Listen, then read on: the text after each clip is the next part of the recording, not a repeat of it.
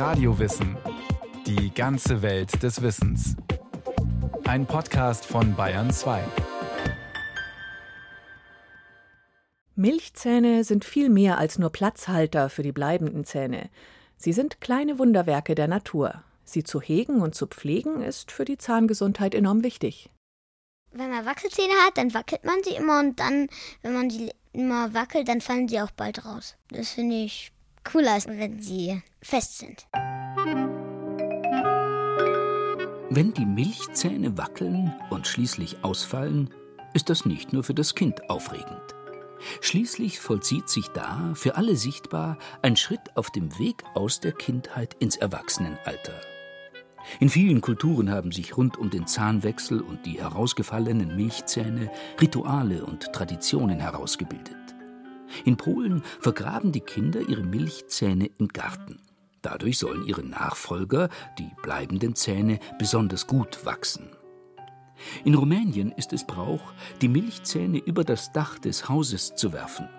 Dabei wünscht man sich laut, dass man anstelle des alten Milchzahns einen starken und gesunden bleibenden Zahn erhält. In Spanien sammelt eine Maus die Milchzähne ein, die Ratoncito Perez. Dieser Figur hat man in Madrid sogar ein eigenes Museum gewidmet. Und in Deutschland hat sich in den letzten Jahrzehnten ein angloamerikanischer Brauch eingebürgert. Wenn mein Zahn rausgefallen ist, dann tue ich ihn unter mein Kissen abends und dann kommt in der Nacht die Zahnfee und holt ihn ab und gibt mir dafür Geld. Laut einer Studie sind in den USA die Summen, die Kinder von der Zahnfee bekommen, in den letzten 20 Jahren kräftig gewachsen. Von 1 US-Dollar 30 im Jahr 1998 auf zuletzt rund 5 Dollar. Doch der Wert der Milchzähne lässt sich nicht nur in Dollar und Cent berechnen. Sie erfüllen eine unschätzbar wichtige Funktion, ja sogar mehrere. Davor aber ein kurzer Steckbrief. Name? Milchzahn oder lateinisch dens decidus, also der Zahn, der ausfällt. Farbe? Milchweiß, daher auch der Name. Das besonders helle, fast bläulich schimmernde Weiß hängt mit seiner Oberfläche zusammen. Die ist poröser, der ganze Zahn weniger mineralisiert als ein bleibender Zahn. Deswegen hat der Milchzahn einen anderen Lichtbrechungsindex, was ihn weißer erscheinen lässt. Anzahl? 20. Im Ober- und im Unterkiefer jeweils fünf auf der rechten und auf der linken Seite. Ein mittlerer und ein seitlicher Schneidezahn, ein Eckzahn und zwei Backenzähne. Zum Vergleich, das bleibende Gebiss umfasst 32 Zähne. Lebensdauer? Rund 6 bis 14 Jahre. Denn das Milchgebiss ist das einzige Körperteil, das nicht wächst und daher im Laufe der Kindheit und Jugend komplett ausgetauscht wird. Und das ist eine Besonderheit, die den Menschen von vielen anderen Lebewesen unterscheidet, zum Beispiel von Fischen oder Reptilien. Deren Zähne wachsen fortwährend nach. Wird einer beschädigt oder geht verloren, steht der Ersatz schon bereit, in der Reihe dahinter. So wachsen einigen Haien im Laufe ihres Lebens bis zu 30.000 Zähne. Wie die meisten Fische haben auch Reptilien ein sogenanntes Haltegebiss, erklärt der Paläoanthropologe Ottmar Kulmer vom Senckenberg Forschungsinstitut und Naturmuseum in Frankfurt am Main. Die treffen gar nicht zusammen, diese Zähne, sondern sitzen alternierend, sagt man, sprich auf Lücke. Ja. Die haben eigentlich gar keine wirkliche Kaufunktion. Ja. Die halten die Beute oder zerkleinern sie vielleicht mit einem Bissen und dann wird ja geschlungen, komplett heruntergeschluckt. Es wird ja nicht weiter im Mundraum zerkleinert. Beim Menschen dagegen beginnt die Verdauung schon im Mund. Und dabei spielen die Zähne eine wichtige Rolle. Nach dem Abbeißen mit Hilfe der Schneide- und Eckzähne machen sich die Backenzähne ans Werk, die sogenannten Molaren. Der Begriff kommt vom lateinischen Wort molaris, Mühlstein. Die Zähne des Ober- und Unterkiefers sind genau aufeinander abgestimmt. So können sie, mit Hilfe des Speichels und unter Ausführung einer Vielzahl von Bewegungen, die Nahrung zu einem Brei zermalmen. Und da auch schon Kleinkinder essen, brauchen sie dafür ein Gebiss, das eine Nummer kleiner ist als das Erwachsenengebiss.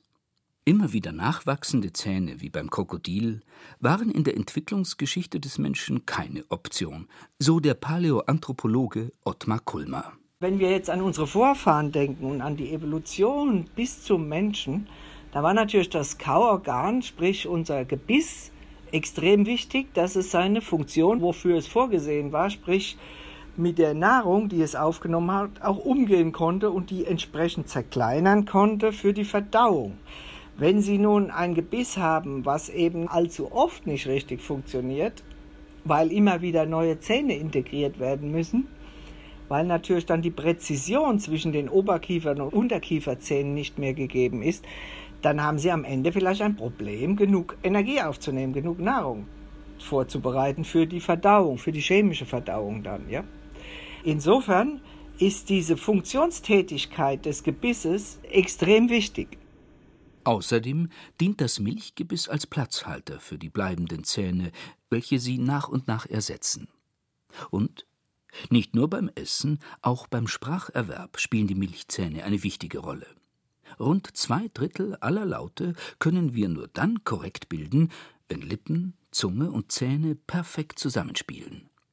Fehlen zum Beispiel die Schneidezähne, kann das Kind die S-Laute nur schwer bilden und beginnt zu lispeln. Für den Menschen und sein Überleben hat sich also das Milchgebiss als Vorläufer des bleibenden Gebisses als beste Lösung bewährt und daher evolutionär durchgesetzt. Zur Welt kommen die Babys zahnlos und bleiben es im Schnitt während der ersten sechs bis acht Lebensmonate. In dieser Zeit werden sie noch gestillt oder bekommen die Flasche müssen also nicht kauen. Außerdem erklärt die Professorin für Kinderzahnheilkunde an der LMU München, Karin Huth, hätten Zähne noch gar keinen Platz im Babymund.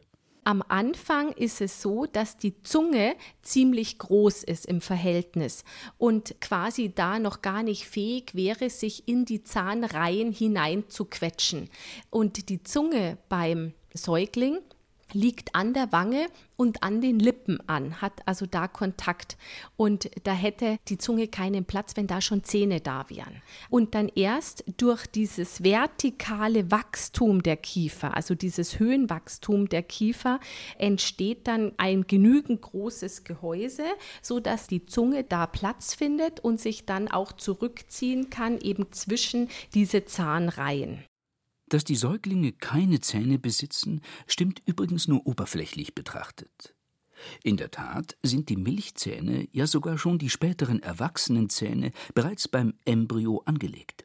Und zwar schon in den ersten Schwangerschaftswochen. Sie schlummern unter den Zahnleisten und sind zunächst noch weich. Bis zur Geburt härten sie aber zunehmend aus. Das tut dann natürlich weh. Dieser harte Zahn durchstößt ja das Gewebe und dabei kommt es natürlich immer zu leichten Einblutungen. Deswegen hat man manchmal so Durchbruchshämatome. Dann kann das eben ein bisschen geschwollen sein, bis wirklich der Durchbruch komplett ist von dem Zahn und sich quasi diese Zahnfleischmanschette ja ganz dicht um den Zahn herum schließt, sodass es ja dann eigentlich nicht mehr dazu kommt, dass Bakterien da hineinfallen können. Weil dann ist es ja mehr oder minder dicht abgeschlossen. Zahnenden Kindern kann man zum Beispiel einen Beißring geben, das lindert die Schmerzen.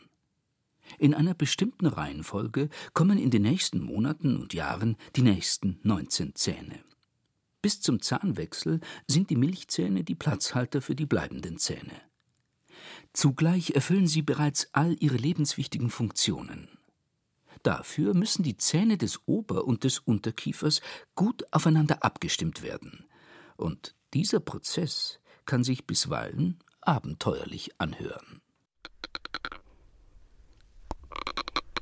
Besorgte Eltern beruhigt die Augsburger Kinderzahnärztin Isabel Seitz. Kinder suchen sich dadurch den Biss, der sich dann später einstellt. Der Biss wird dann auch nochmal reguliert durch den Zahnwechsel, also wenn die bleibenden Zähne kommen. Aber in der Nacht das Knirschen bei Kindern, das hört sich schlimmer an, als es ist. Sie knirschen sich sozusagen den Biss ein. Bleibende Zähne und Milchzähne sind ähnlich aufgebaut. Sie bestehen aus der Zahnwurzel, die im Kiefer verankert ist, dem Zahnhals und der Zahnkrone. Das ist der sichtbare Teil des Zahns. Der Zahnschmelz, also die äußerste weiße Zahnschicht, besteht aus Calcium, Phosphor, Magnesium und Natriumverbindungen. Er ist das härteste Material im menschlichen Körper und umschließt das sogenannte Zahnbein oder Dentin, die Hauptsubstanz der Zähne. Im Inneren der Zähne liegt das Zahnmark, das von Blutgefäßen für die Nährstoffzulieferung durchzogen ist. Außerdem verlaufen hier Nerven, die auf Beschädigungen mit Schmerzsignalen reagieren. Auf einen wichtigen Unterschied zu den bleibenden Zähnen macht die Kinderzahnärztin Isabel Seitz aufmerksam.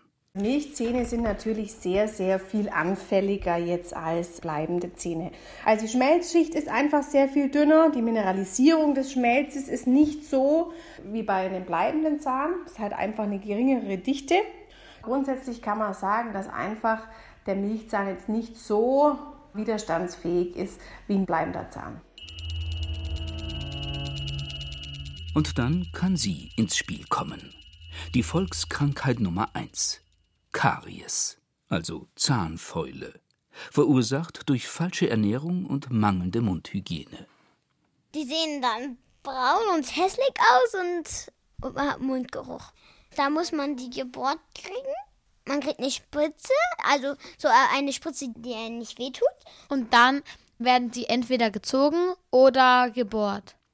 Zahnmedizinisch betrachtet vollzieht sich bei Kariesbefall am Zahnschmelz folgendes, so die Zahnmedizinerin Karin Huth. Durch die bakteriellen Stoffwechselprodukte der kariogenen Bakterien, das sind ja Säuren, werden Teile aus diesen Schmelzkristallen herausgelöst, Ionen. Und wenn in einem Kristallgitter so und so viele Gitterpunkte herausgelöst sind, dann kommt es irgendwann zu einem Einbruch und dann haben sie ein Loch. Solange das Gitter aber noch besteht, kann durch Remineralisationsvorgänge das wieder repariert werden. Unbehandelt kann Karies zu Zahnwurzel sowie Zahnfleischentzündungen und letzten Endes zum Verlust des Zahnes führen. Sobald die ersten Zähnchen durchgebrochen sind, sind also die Eltern gefragt.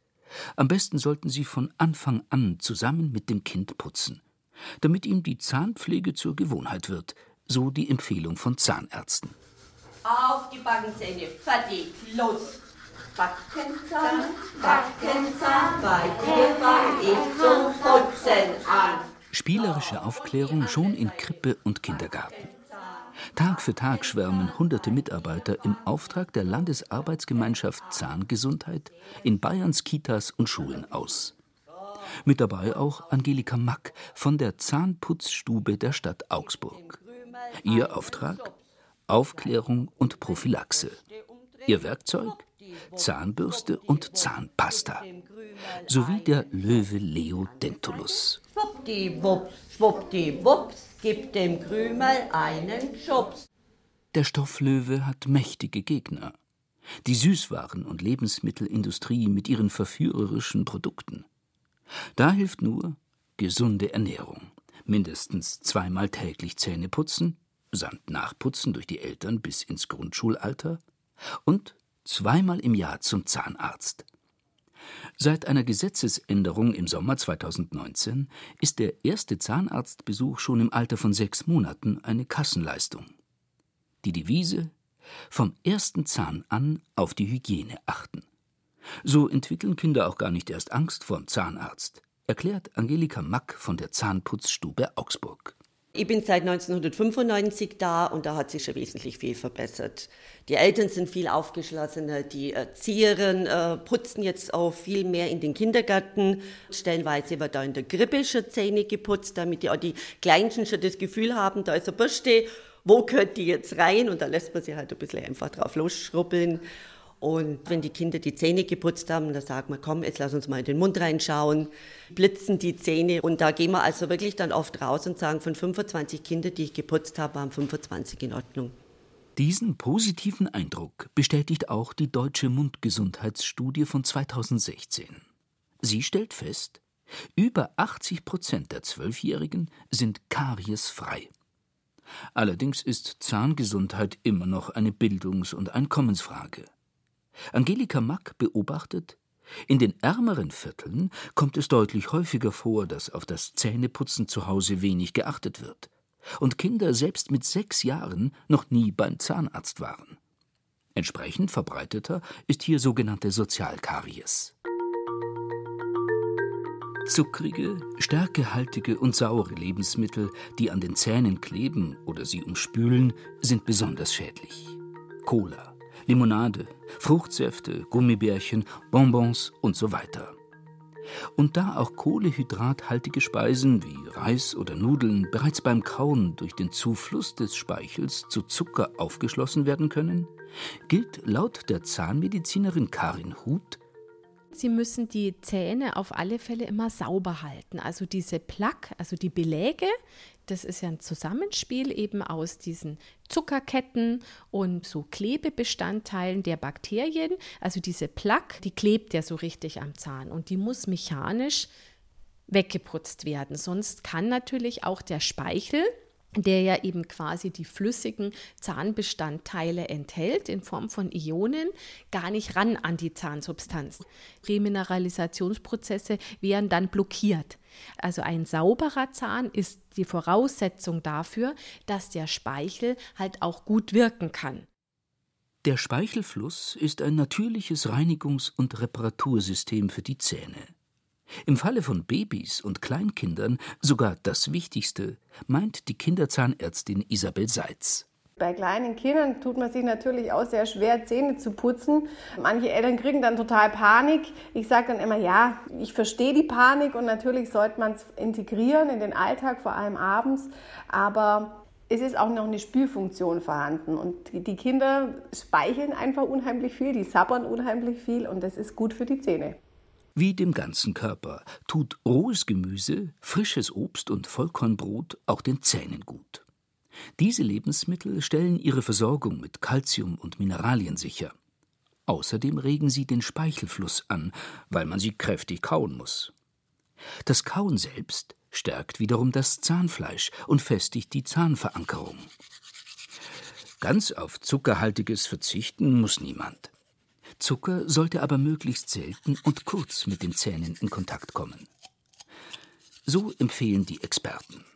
Nach einem Arbeitseinsatz von acht Stunden sollte man den Zähnen am besten 16 Stunden Zeit gönnen, sich zu regenerieren. Besonders nach dem Verzehr von säurehaltigen Lebensmitteln brauchen die Zähne eine Ruhepause von 10 bis 30 Minuten, bevor man sie putzt. Denn durch die Säure wird der Schmelz angeraut. Wenn man dann noch mit der Bürste darüber schrubbt, kann das die Zahnsubstanz schädigen. Außerdem empfehlen die Experten die Verwendung einer fluoridhaltigen Kinderzahnpasta.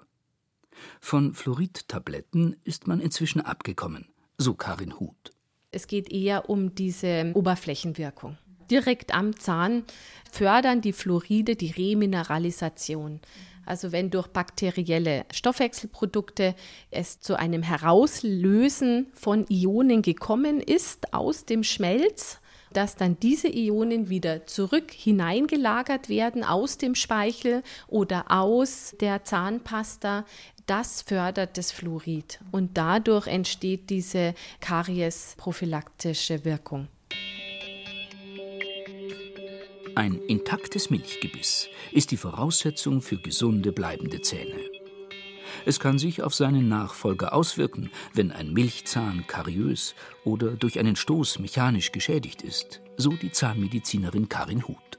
Dadurch kann es zu einer traumatisch bedingten Störung in der Zahnbildung des bleibenden Zahnes kommen, in Form von einem Fleck oder einem Einbruch an dieser Stelle. Es gibt dann beispielsweise auch noch eine Möglichkeit, dass sich zum Beispiel aufgrund von Karies eine Entzündung an der Wurzelspitze entwickelt hat bei den Milchzähnen und diese Entzündung dann auf den darunterliegenden Zahnkeim übergreift und den schädigt und dann sehen Sie das auch bei dem bleibenden Zahn.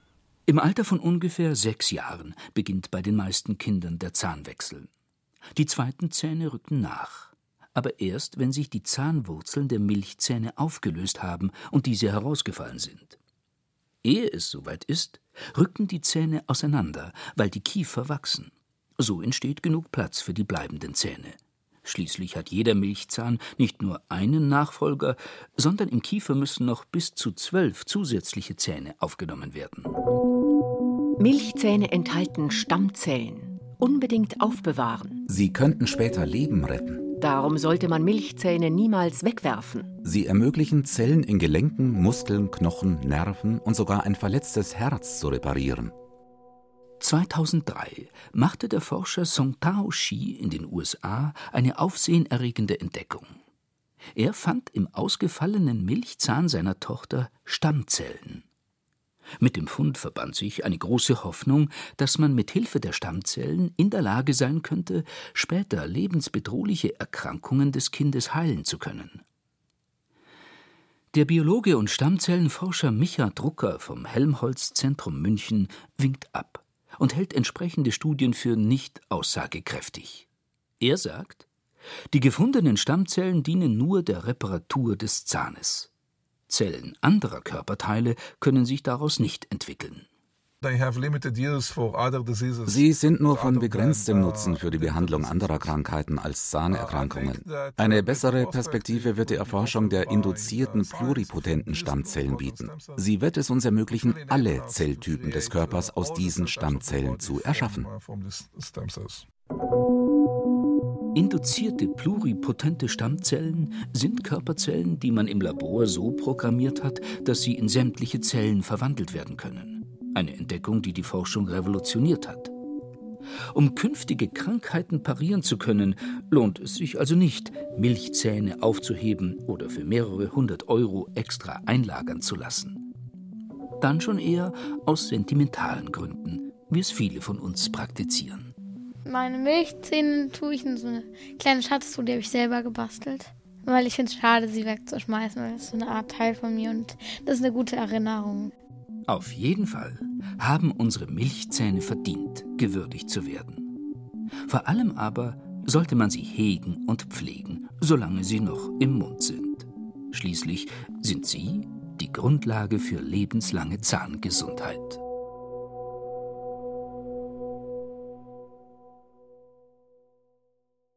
Das war Radio Wissen, ein Podcast von Bayern 2. Autorin dieser Folge Susanne Hoffmann. Regie führte Rainer Schaller. Es sprachen Peter Weiß, Michael Atzinger und Katja Schild. Technik Regina Stärke. Redaktion Matthias Eggert. Wenn Sie keine Folge mehr verpassen wollen, abonnieren Sie Radio Wissen unter bayern2.de slash podcast.